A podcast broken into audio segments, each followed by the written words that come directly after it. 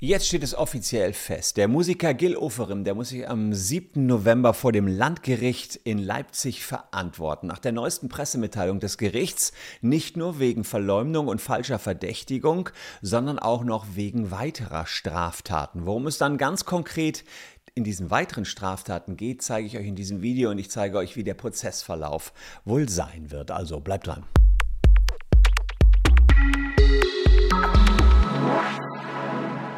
Hallo, ich bin Christian Solmecke, Rechtsanwalt und Partner bei WBS Legal in Köln und abonniert gern diesen Kanal, wenn ihr rechtlich up-to-date bleiben wollt. Und zu Beginn der Hinweis, wir vertreten gerade Zehntausende Deutsche gegen die Mobilfunkanbieter in Deutschland. Ja, richtig gehört, die haben die Daten von euch illegalerweise an die Schufa weitergegeben. Sprich, bei der Schufa sind jetzt Daten von euch, ohne dass ihr eingewilligt habt. Und wir sagen, dafür bekommt ihr einen Schadenersatzanspruch. Und zwar nicht zu knapp. Wir haben Urteile rausgesucht, dass es in der Vergangenheit für illegale Schufa-Einträge Einträge 5000 Euro gab und ihr könnt hier euch registrieren. Wir checken euren Schufa-Eintrag. Ich kann schon sagen, jeder Dritte ist betroffen. Wir machen das zusammen mit unserem Partner LegalBird und wir gehen erstmal mit den Rechtsschutzversicherten voran und ziehen dann alle anderen hinterher. Also checkt das hier aus. Das lohnt sich. QR-Code abscannen oder unten in der Caption ist der Link. Über den Fall Gil Oferim habe ich schon einige Videos gemacht. Es ging darum, dass er im Oktober 2021 gelogen haben soll, als er einen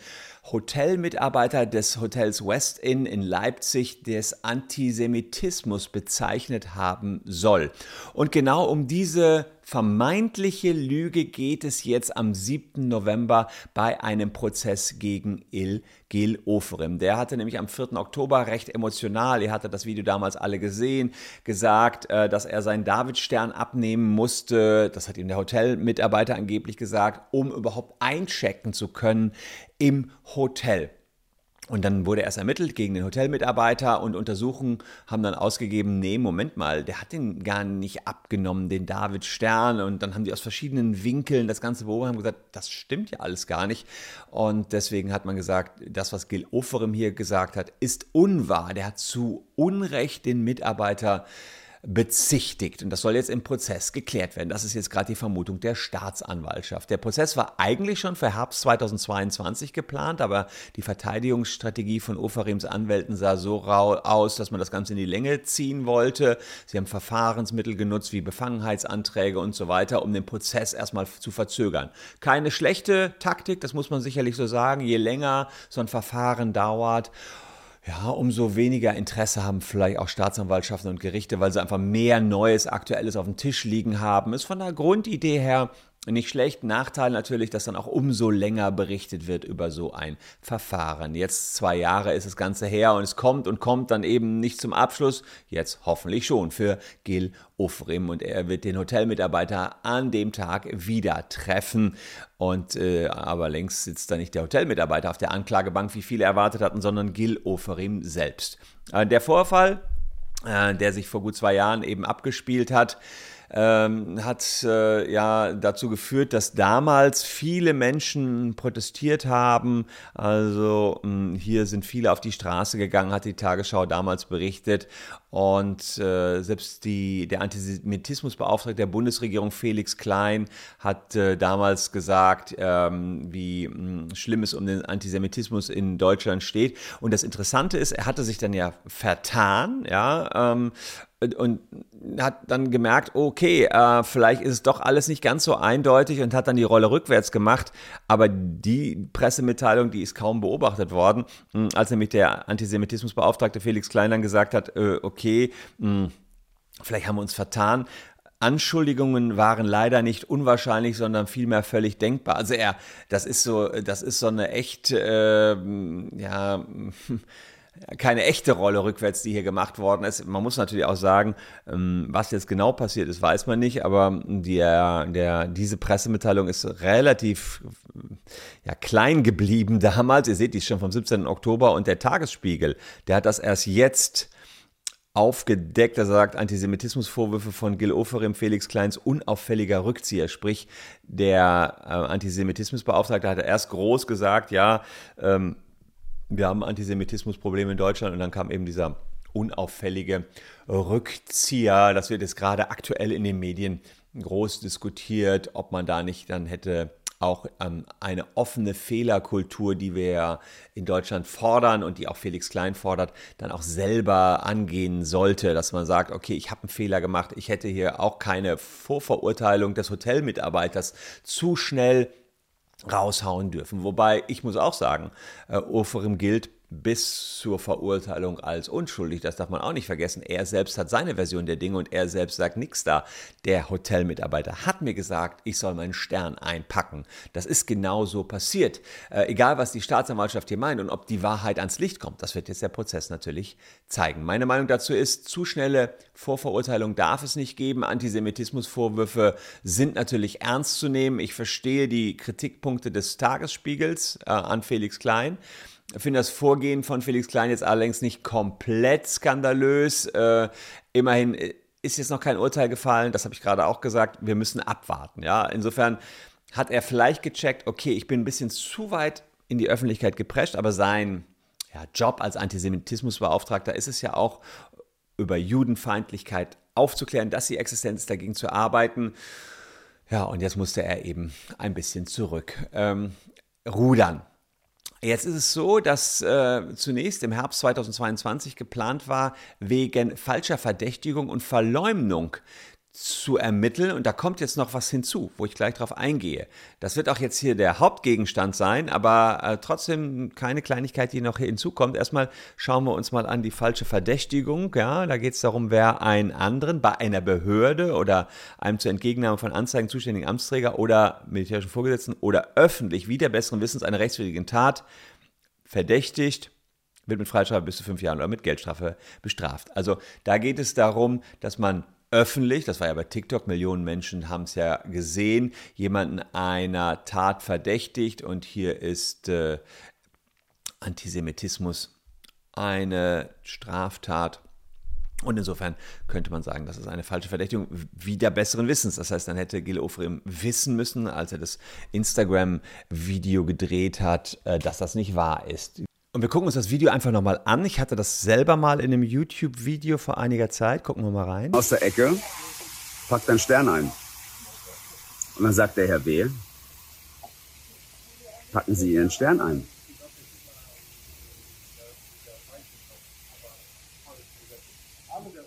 Ich bin Peter Maxwell. Ja, also um dieses Video geht's, ja. Packen Sie Ihren Stern ein, soll dort gesagt worden sein und ähm, ja, jetzt hatte äh, die äh, Staatsanwaltschaft gesehen, das ist eine Verleumdung, aber ähm, und eine falsche Verdächtigung. Mm, das heißt, da würden mehrere Jahre Gefängnis für im Raum stehen. Ich persönlich glaube, es würde erst einmal nur eine Bewährungsstrafe hier für ihn geben. Ich glaube nicht, dass er sofort ins Gefängnis kommt. Ja, hier seht ihr die Presseinformation der Staatsanwaltschaft. Da geht es erstmal los am 7. November 2023. Und interessant ist, dass es jetzt eine weitere Anklage gibt wegen falscher Versicherung an Eidesstadt in zwei Fällen, davon in einem Fall in Tateinheit mit Betrug und in einem Fall in Tateinheit mit versuchten Betrug.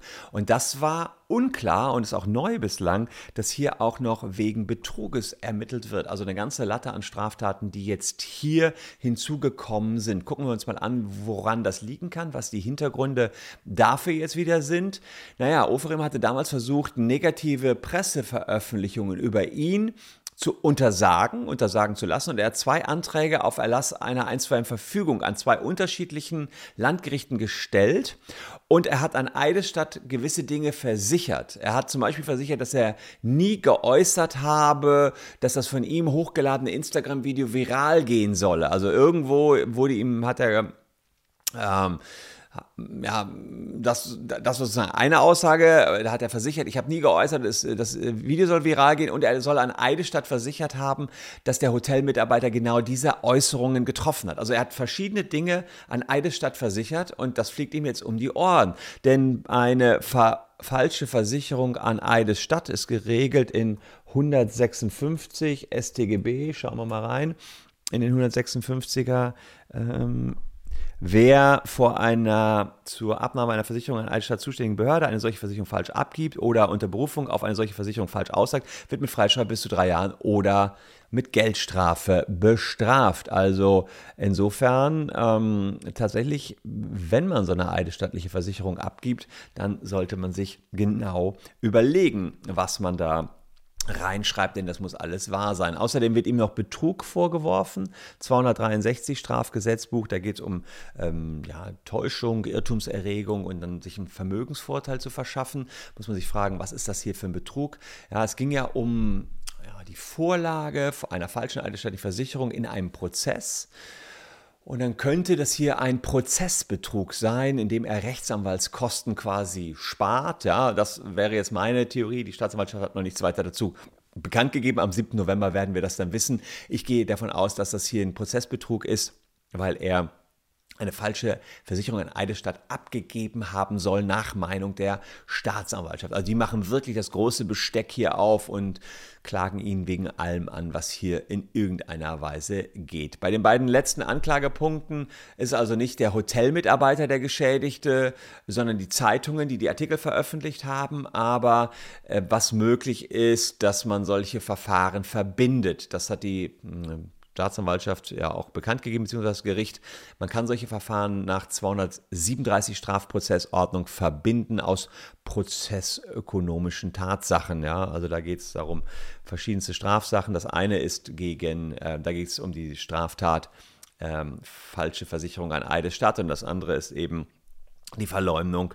Und diese beiden Verfahren, das sind eigentlich, das sind zwar verschiedenste Straftaten, die er da begangen hat, aber in einem einheitlichen Lebenssachverhalt und deswegen hat man die Verfahren hier verbunden, weil man sagt, das ist ein Sachverhaltskomplex und den müssen wir hier entsprechend klären. Zehn Verhandlungstage wird es geben. Wir werden natürlich dabei sein und uns das Ganze hier anschauen. Wenn ihr auch dabei sein wollt, lasst ein Abo da. Nach dem Ende der ganzen Ver äh, Verhandlungsrunden kommt dann die Verkündung des Urteils. Ja, und wegen der besonderen Bedeutung der Sache wird hier vor dem Landgericht und nicht vor dem Amtsgericht verhandelt. Das wäre üblich bei solchen Aussagen oder bei den angeklagten Delikten. Ja. Aber man hat gesagt, besondere Bedeutung. Hier geht es um Judenhass in Deutschland und wer was wie betrachtet. Und gegen dieses landgerichtliche Urteil kann er dann nicht in Berufung gehen, sondern in Revision beim Bundesgerichtshof. Ob es dazu kommt, das bleibt abzuwarten. Ja, auch wenn der Fall für einige klar scheint, muss ich hier sagen, Gil Oferim gilt als unschuldig, bis er verurteilt worden ist. Die Unschuldsvermutung gilt natürlich auch für Gil Oferim, so wie sie genauso für den Mitarbeiter des West Inn Hotels gilt. Also insofern der allerdings gegen die nicht mehr ermittelt wird, ganz wichtig. Ja. Da hat die Staatsanwaltschaft die Ermittlungen eingestellt. Und insofern, wir halten euch auf dem Laufenden, lasst ein Abo für den Kanal da und schaut euch auch noch diese beiden Videos an, ähm, denn wir haben ja noch mehr in petto als nur den Prozess um Gil Ofrim. Ich danke euch für eure Aufmerksamkeit. Wir sehen uns morgen gleich schon wieder. Bis dahin, tschüss, bleibt gesund.